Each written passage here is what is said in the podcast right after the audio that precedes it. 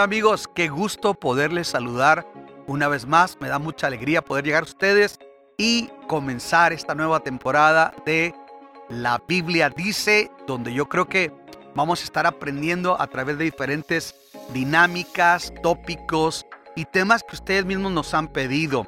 El día de hoy vamos a comenzar una, una temática que es diferente y creo que también es un poquito controversial, pero es muy pertinente que hablemos de este tipo de temas.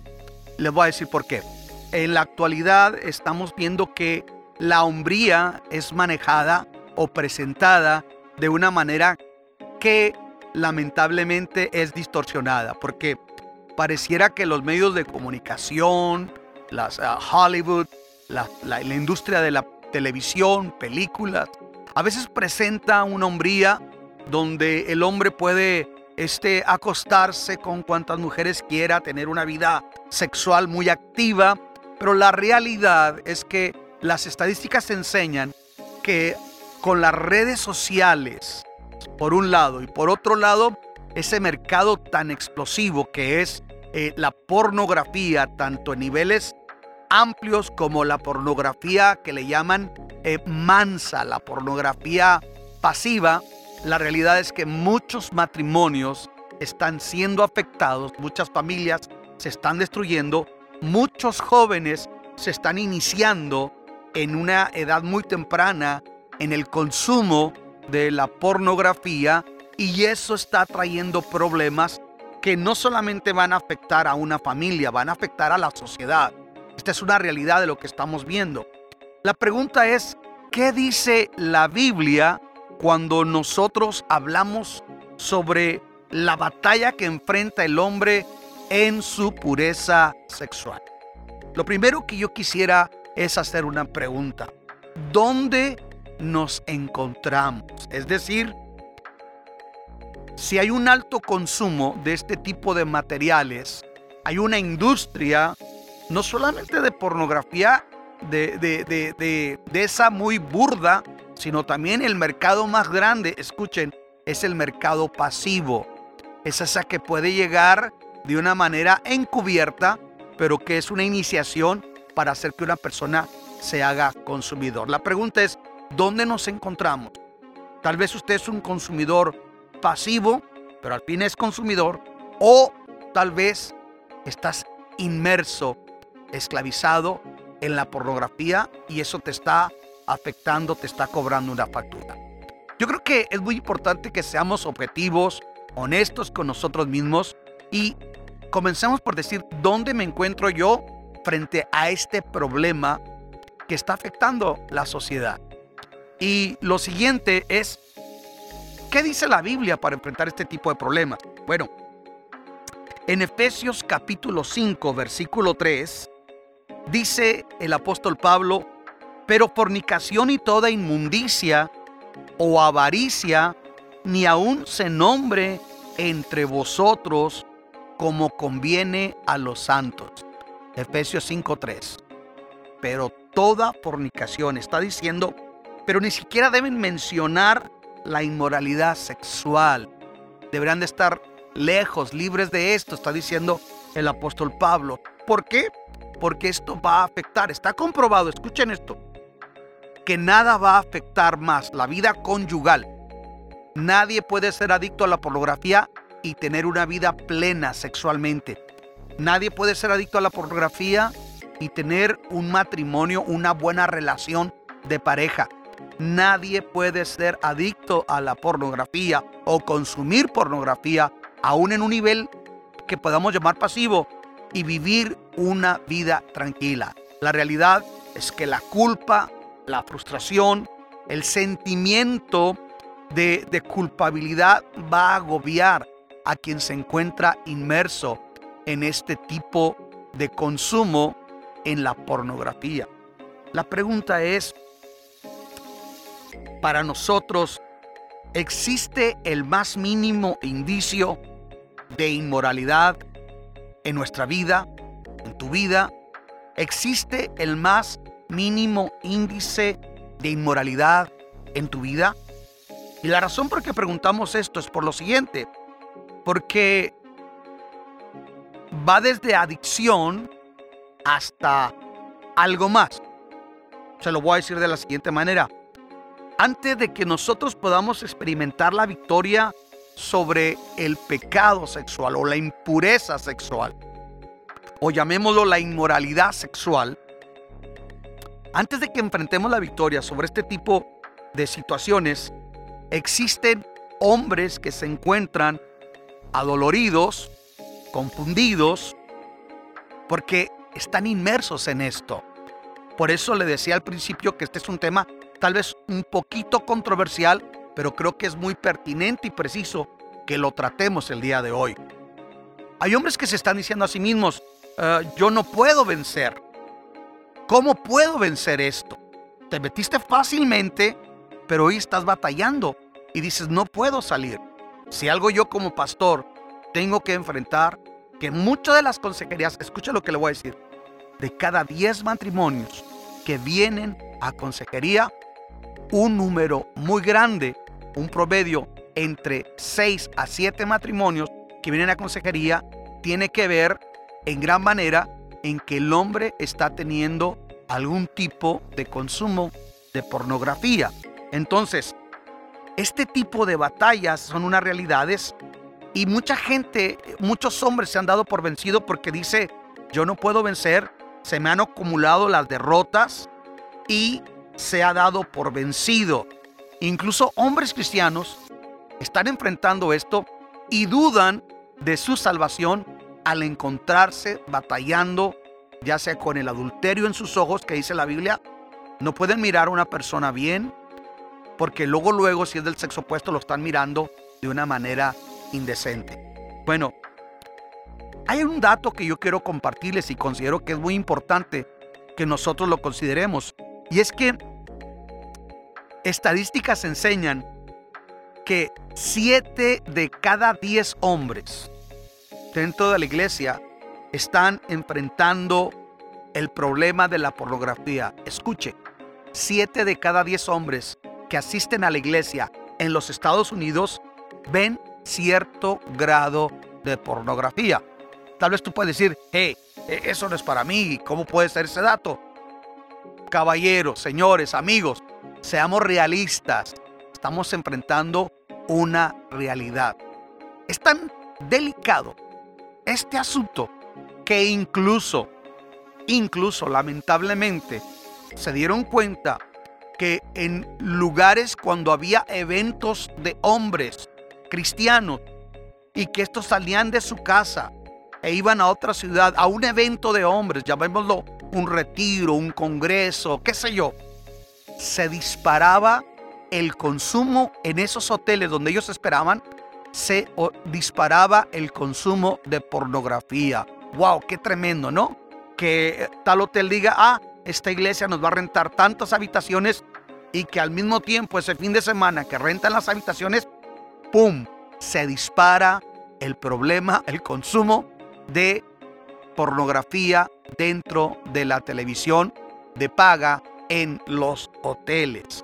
Pero no solamente en la televisión de paga, puede ser en el teléfono. La pornografía hoy está a, la mano, puede ser en tu propio teléfono, puede ser un instrumento que estás usando para pervertir y para destruir y para afectar tu vida. Ahora, la, la propuesta es esta. Aquí no estamos para cuestionar, para mandar a la gente al infierno, para satanizar. Dios no nos envió a eso. Cuando nosotros hacemos este formato de la Biblia, dice, está aquí para ayudar, para traer respuestas. ¿Qué dice Dios frente a un problema de este tipo? Y lo primero que te queremos decir es, no estás solo. Son muchos los hombres que han caído en esta esclavitud, pero también hay esperanza de ser libre. Es decir, si puedes vencer si estás enfrentando algún tipo de adicción, hacia la pornografía, hacia la inmoralidad sexual. Hay algo que es muy importante. ¿Cómo ocurren que los hombres, aún hombres cristianos, estén lidiando o batallando con este problema? Bueno, estas caídas ocurren con gran facilidad, ya que gran parte de la inmoralidad sexual en nuestra cultura es tan sutil que a veces no la reconocemos como en realidad es. Ese es el problema, que la pornografía en nuestro contexto social es tan sutil. La podemos ver en un anuncio espectacular que está anunciando X producto y aparecen explotando la sensualidad de una mujer. No se diga si es eh, un anuncio de televisión, de, de las reels en, en las redes sociales.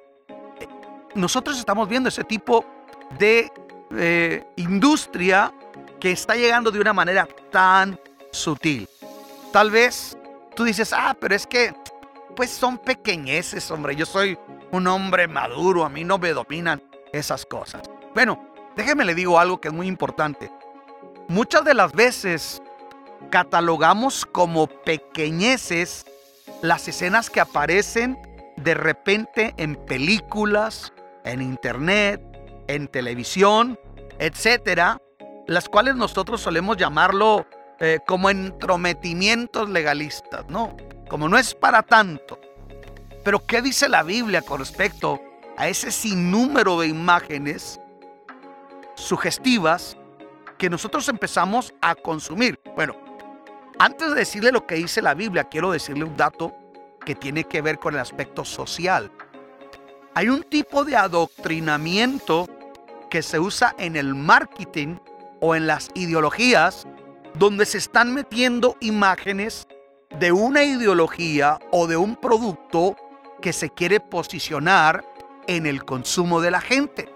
Hoy nosotros, nosotros estamos mirando que cada vez más industrias enfocadas en producir eh, productos de entretenimiento para niños están metiendo de una manera encubierta y a veces ya un poquito más abierta, pero muy intencional, escenas de lo que podríamos llamar la agenda progresista, donde hemos mirado películas enfocadas en niños que están dando ya imágenes de escenas de carácter lésbico gay o incluso de iniciaciones ocultistas. Y esas industrias que históricamente estaban enfocadas en promover valores, lo tierno, hacia los niños, hoy están manejando ese tipo de agenda. Bueno, la mercadotecnia tiene la misma intención enfocada en los hombres. Y lamentablemente, hoy niños, escuchen este dato, niños de 10, 11 años están comenzando a consumir algún tipo de pornografía pasiva, producto de esta intencionalidad que hay en el marketing y nosotros nos está llegando tan sutilmente que llegamos a un momento donde decimos, ah, son pequeñeces, hombre, no te asustes, no es para tanto. Pero déjeme le digo qué dice la Biblia. En Mateo 5:28 nos dice lo siguiente. Eh, dice que representan mucho más que un mero indicio de inmoralidad sexual y en nuestra vida muy pronto el efecto deja de ser sutil y divertido. Lo estoy yo parafraseando a lo que dice Mateo 5:28. Quiero leérselos en este momento.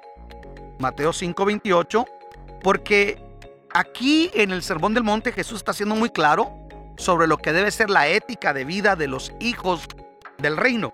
Y me llama la atención cómo lo presenta Jesús. Dice en el versículo 27 y el 28, oíste que fue dicho, no cometerás adulterio. Pero yo os digo que cualquiera que mira a una mujer para codiciarla, ya adulteró con ella en su corazón. Fíjense qué, qué especial esto. La ley mosaica censuraba, castigaba las acciones. Pero bajo la gracia Jesús dice, tal vez tú no haces algo, pero en tu corazón lo estás anhelando.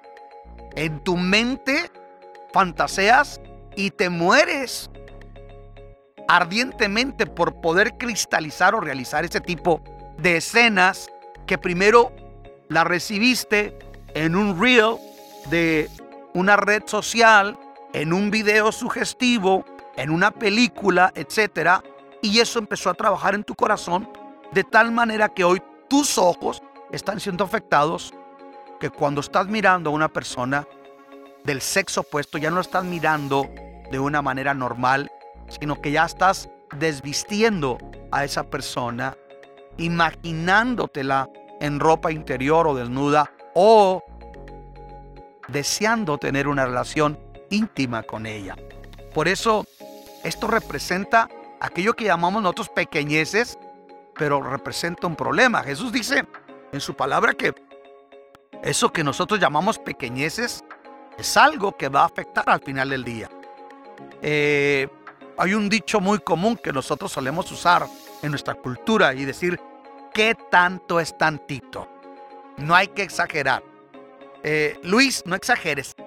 ¿Qué tanto es tantito? Mirar una escena en una película, eh, en un video, detenerte un poquito, analizando la silueta, etcétera, etcétera, de una persona. Pero déjeme le digo qué dice la Biblia frente a ese criterio que nosotros tenemos tolerante y permisivo sobre la inmoralidad o la pornografía. Eh, en Gálatas capítulo 5, versículo 9, el apóstol San Pablo dice que un poco de levadura leuda toda la masa. Y aunque Pablo lo está diciendo en un contexto de doctrina, cuando habla de, de, de levadura se está refiriendo a una doctrina que no es correcta, pero el principio es el, mismo.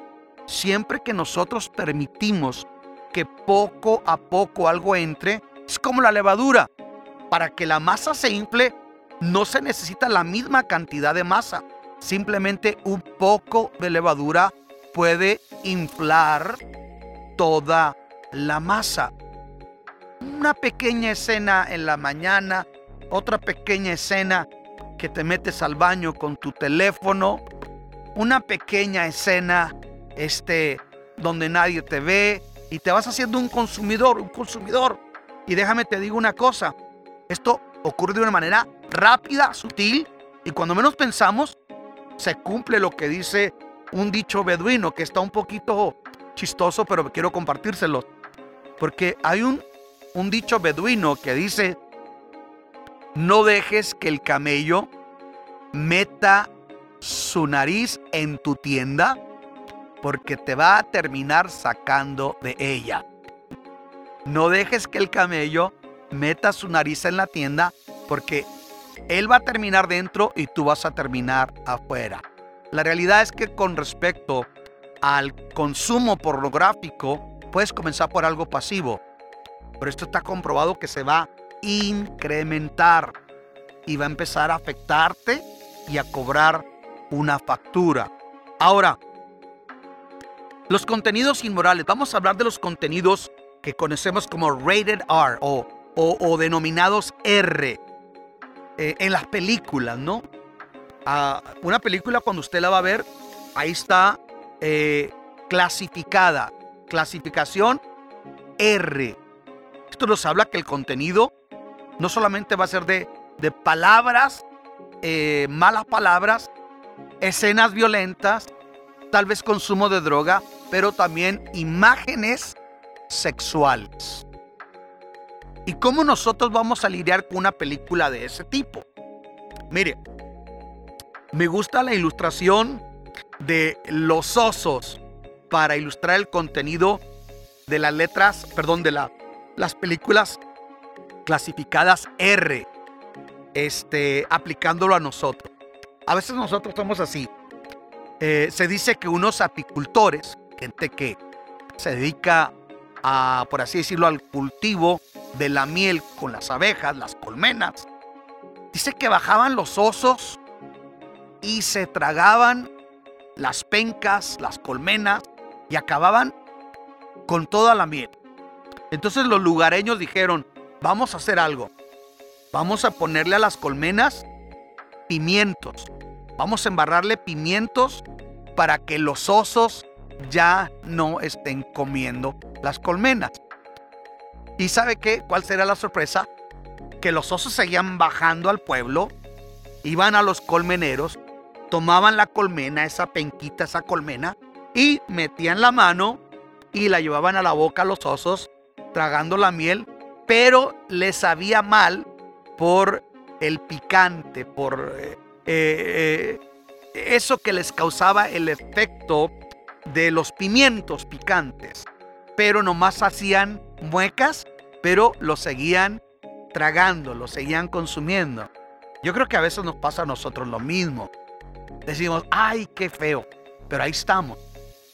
Decimos, ay, eso está mal, pero consentimos en seguir viéndolo y consumiéndolo. Y ese es un problema. Así es que es algo que nosotros tenemos que pensar y replantearnos.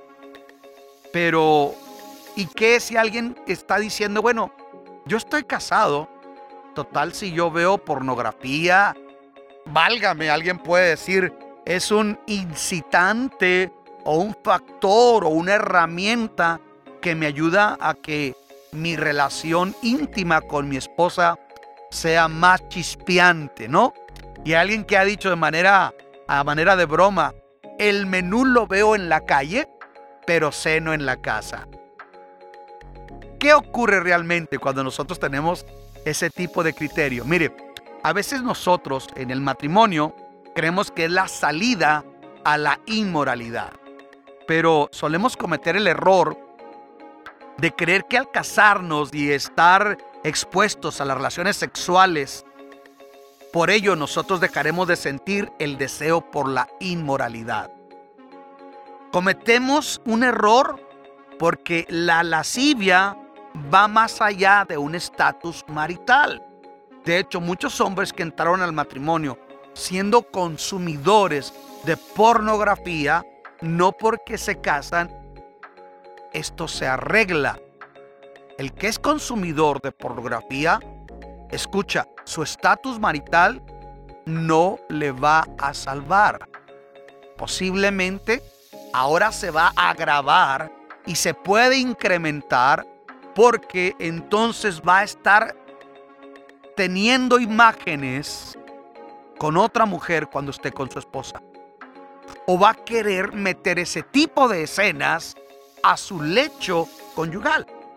Tu lecho conyugal es para ti y para tu mujer y es sagrado. Y el sexo o la intimidad sexual es una bendición, es un regalo de Dios dentro del marco que Dios ha establecido. La Biblia dice, honroso sea en todos el hecho sin mancilla, sin mancha, pero a los inmorales y a los adúlteros los va a juzgar Dios. Escucha, está comprobado que la pornografía no puede ser un ni un aliciente, ni un motivante, ni una herramienta para encender la llama de tu intimidad. Por el contrario, va a afectar tu relación de pareja. Ahora, hay una palabra clave en todo esto, es la palabra lascivia. ¿Qué es la lascivia? La lascivia es la propensión a los deleites carnales y se trata del deseo sexual o la lujuria sin control. Escuche, el deseo sexual es, es algo normal. Una vez oí a un, conferencista y me llamó mucho la atención que después de dar una conferencia sobre pureza sexual, un joven le dijo, eh, ora por mí para que yo no vuelva a sentir deseos sexuales. Y este conferencista lo miró y se rió y le dijo, no sabe lo que estás diciendo. Yo soy muy feliz de tener deseos sexuales, pero hacia mi esposa. Ese deseo es canalizado hacia mi esposa. Ese afecto es hacia mi esposa. Pero le decía al conferencista, si yo oro para que nunca vuelvas a tener deseos sexuales, eh, para empezar, no creo que vaya a ser lo correcto. Lo correcto es que aprendamos a lidiar con el dominio propio que nos da el Espíritu Santo, porque el Espíritu Santo nos da dominio propio como un fruto del Espíritu, la sobriedad, el que seamos dueños de nosotros mismos, el que no nos dejemos esclavizar ni dominar por las pasiones de nuestra carne que luchan contra nuestro espíritu. Entonces, ¿cómo puedo detectar eh, que estoy teniendo problemas con una lascivia descontrolada que me está llevando a ser un consumidor de pornografía, ya sea pasivo término medio o con un problema severo. Bueno, Yo te invito a que tomes esta prueba, hagamos esta prueba. Y te voy a hacer cuatro preguntas que son fuertes pero son directas. Cuando ves a una mujer que es atractiva, ¿te concentras fijamente en ella? ¿Te concentras fijamente cuando una mujer atractiva se acerca a ti? Número dos, ¿te masturbas imaginando a otras mujeres? O yo diría un poco más, ¿vas a la intimidad con tu mujer si estás casado? motivado por lo que viste o porque te estás imaginando otra mujer. Tercera pregunta. ¿Consideras que tu esposa es menos que satisfactoria sexualmente? Y entonces empieza a pensar, si yo estuviera casado con tal o cual persona que es muy candente, muy sensual, mi vida sexual sería muy plena. Esto no quiere decir que tal vez tu esposa pueda tener un problema o tú no has identificado que la mujer es más pasiva sexualmente que nosotros los hombres. Así nos creó Dios. Por lo regular los hombres somos más activos sexualmente que la mujer y tenemos que aprender a lidiar con esa situación desde la sobriedad, el dominio propio, la consideración a nuestra esposa y sobre todo entendiendo que la relación de pareja es mucho más que la intimidad sexual aunque esta es importante.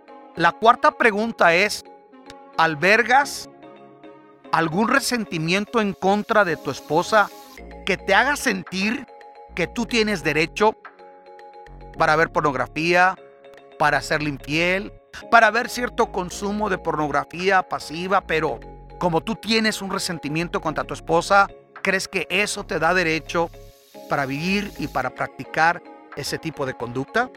Bueno, la respuesta a estas preguntas nos va a enseñar en qué situación nosotros nos encontramos. Tengo otras preguntas, pero quiero regresar, quiero hacer una pausa y regresar para que vayamos respirando, vayamos digiriendo este tema y podamos analizar, porque hay otras preguntas que nos van a decir mucho acerca de qué puede reflejar lo que está pasando en mi vida.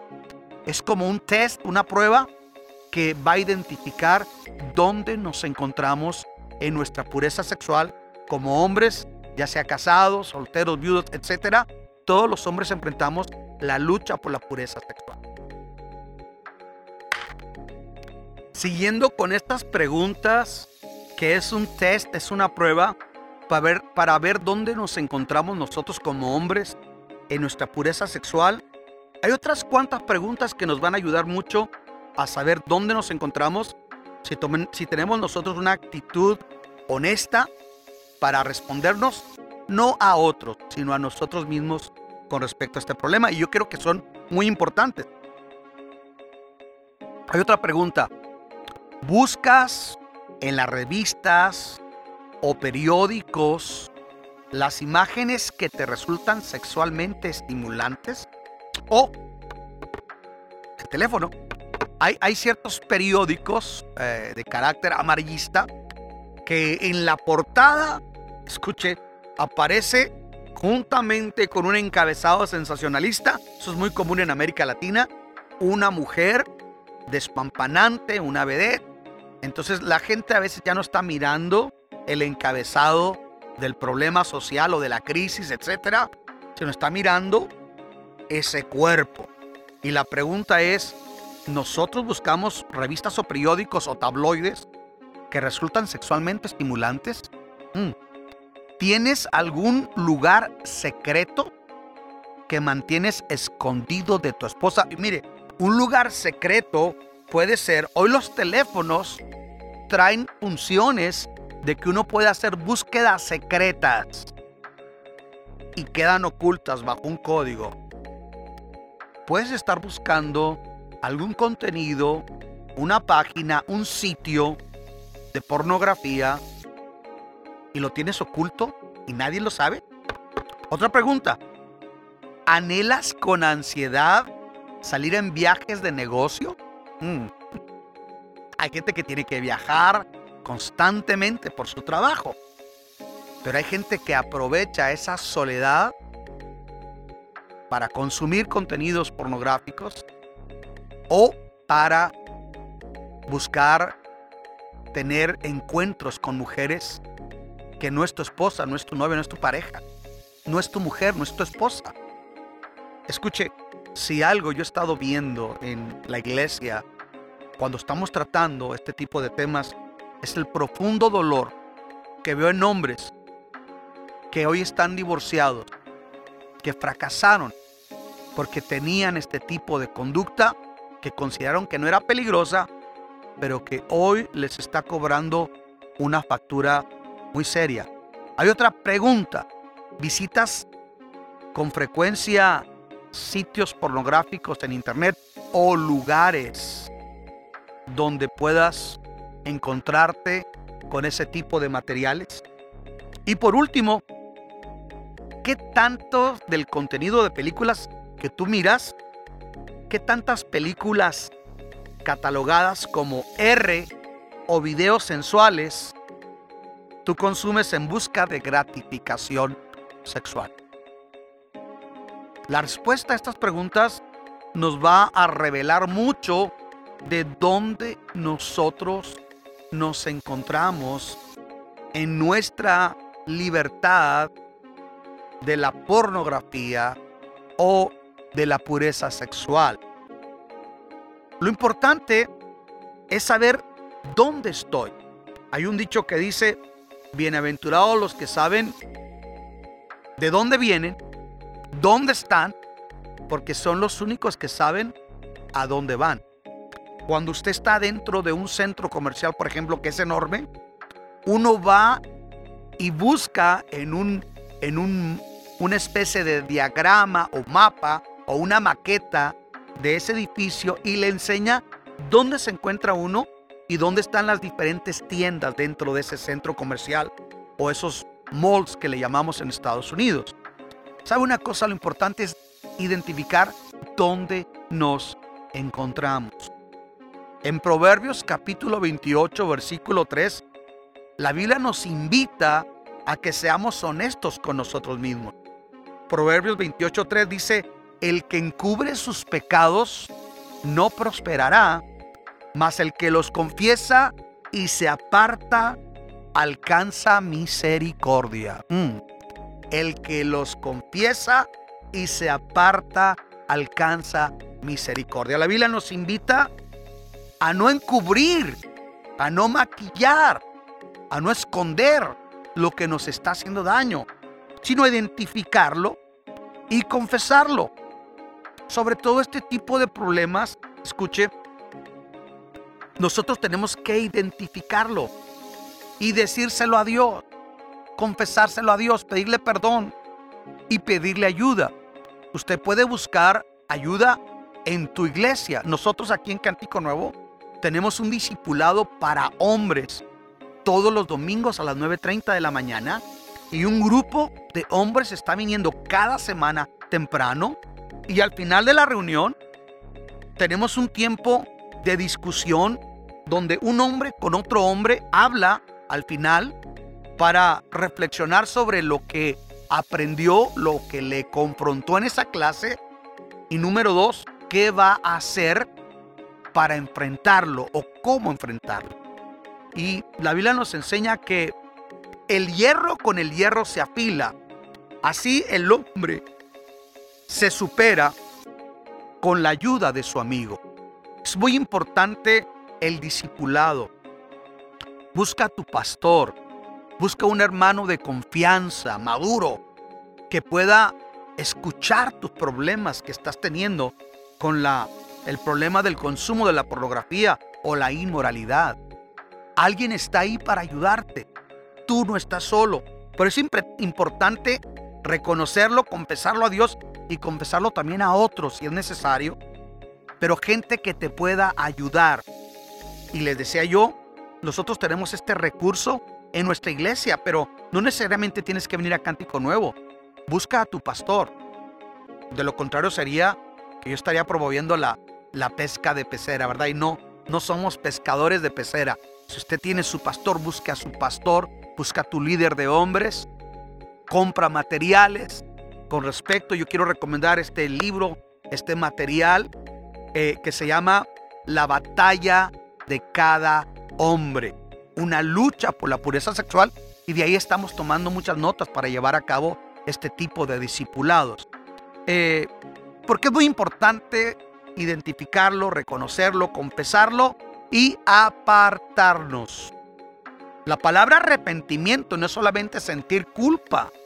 La palabra arrepentimiento es sentir el dolor de haber ofendido a Dios.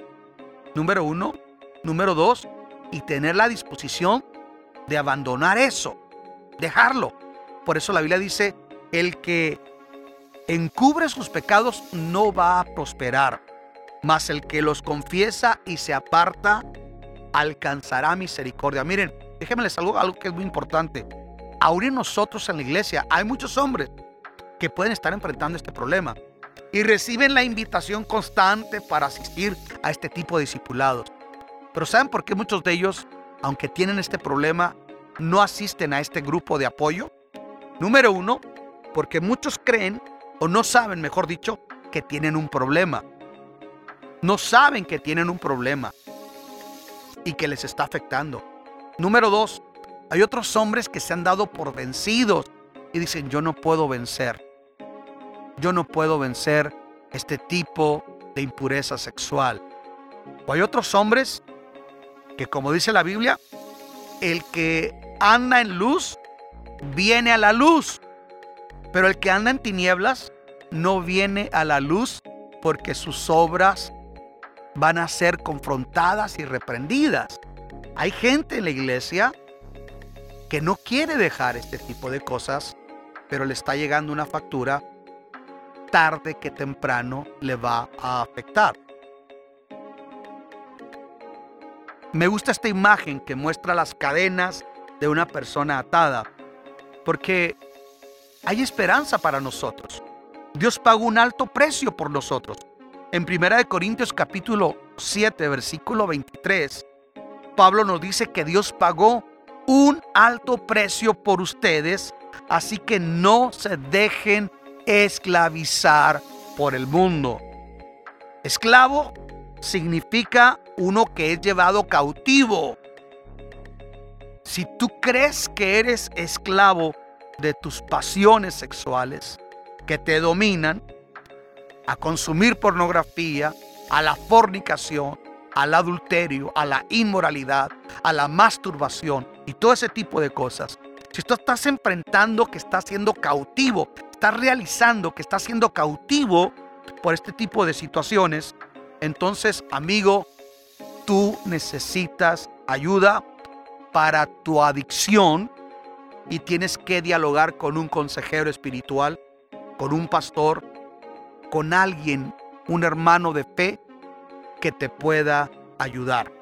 Si tú tienes algún tipo de inquietud o duda con respecto a esto, yo quiero invitarte a que nos escribas a este correo que aparece aquí, que es info arroba Repito, info arroba TV. Ahí nos puedes enviar tus inquietudes o también puedes llamarnos al 915-633-6320 o a través de esta red social que tú nos estás mirando, puedes eh, contactarnos, dejarnos un mensaje. Nosotros, nosotros estamos listos para ayudarte. Algo que es muy importante cuando hablamos de la esclavitud es que muchos hombres jamás se imaginaron que iban a terminar atados. Escuche lo que le voy a decir. Eh, nada menos, en estos días estaba tratando con una persona que me decía, pastor, no me imaginé, nunca creí que mi esposa se iba a dar cuenta, pero hoy es horrible tener que pararse frente a mis hijas y se me cae la cara de vergüenza decir este hombre confesarles que mamá y yo nos vamos a divorciar porque yo estoy teniendo problemas con la pornografía y ella no quiere perdonar, está herida. Y yo estoy devastado, decía este hombre. Esto que le estoy hablando son realidades. que como pastor tenemos que enfrentar en el rebaño, en la iglesia, en la congregación. Recuerde, siete de cada diez hombres enfrentan el problema de pornografía dentro de la iglesia, según las estadísticas en los Estados Unidos. La pregunta, ya hablamos del qué. ¿Cuál es el cómo, pastor? ¿Cómo, cómo vencemos este tipo de cosas? Bueno, quiero decirle que hay buenas noticias para usted. Está comprobado, escuchen esto, está comprobado que la lectura de la Biblia es el remedio más eficaz frente a la pornografía. Oiga, lo quiero decir eh, que se me llene la boca, que se oiga fuerte al decirlo, porque esta es una comprobación de un estudio que se ha hecho y lo han hecho sexólogos. Está comprobado que la Biblia es el remedio más eficaz frente a la pornografía, más que la yoga, más que otro tipo de situaciones terapéuticas que son importantes, pero leer la palabra de Dios, leer la Biblia, está comprobado que es algo que va a ayudar. Mire lo que dice esta estadística. Está comprobado que si lees la Biblia más de cuatro veces por semana, comienzas a vencer la adicción a la pornografía, la depresión, el tabaquismo y el consumo de drogas o alcohol. Por empezar a leer y meditar la Biblia más de cuatro veces por semana. Ahora imagínate si todos los días lees un proverbio, lees un pasaje de la Biblia, eso empieza a transformarte de adentro hacia afuera. Yo lo veo de esta manera. Eh, miren, porque está comprobado que al mismo tiempo nada impide tanto el crecer espiritualmente como la pornografía. Por eso siete de cada diez hombres en la iglesia tienen problemas con la pornografía porque no leen la Biblia. Son consumidores de sermones, de actividades dentro de la iglesia, pero no tienen una vida de meditación devocional, ni de estudio, ni de reflexión sobre el texto bíblico. Entonces, si nosotros comenzamos a leer, esto es como agua limpia. Eh, Jesús dijo que por la palabra que nos habla, esa nos limpia. Y también nos dice que la palabra es como agua limpia que empieza a limpiar nuestro espíritu, nuestro pensamiento, nuestras emociones, nuestros sentimientos empieza a transformarnos de adentro hacia afuera. La pregunta es, ¿qué esperamos? ¿Qué esperas para tomar la Biblia, empezar a leerla y comenzar una jornada de transformación? Vamos a estar hablando eh, a través de esta serie un sinnúmero de tópicos y situaciones sobre lo que la Biblia puede afectar de una manera poderosa. Yo celebro mucho en el grupo de discipulado de hombres que tenemos oír testimoniales, experiencias de hombres que están diciendo, mi vida está cambiando. Una vez un hombre me decía, me decía llorando, pastor, soy consumidor, decía este hombre, desde niño de la pornografía. Como adulto tenía problemas de inmoralidad, relaciones fuera del matrimonio. Y él me decía, nunca creí que yo podía vencer la pornografía. Y ese hombre me lo decía con lágrimas en sus ojos. Y me decía, la clave, pastor, fue una relación más íntima con Dios a través de su palabra. En otras palabras, él ya no depende solamente de lo que se predica. Él lee su Biblia en su casa, en la mañana, en el mediodía, antes de dormir, medita en un pasaje de la Biblia quiero terminarte en esta hora, quiero terminar esta, esta charla con esta transparencia y con un, dicho que te confronta y me confronta a mí. Hay un, hay un dicho en inglés que dice, solo lo que estás dispuesto a confrontar es lo único que puedes superar. Repito, solo lo que estamos dispuestos a confrontar es lo único que nosotros podemos superar.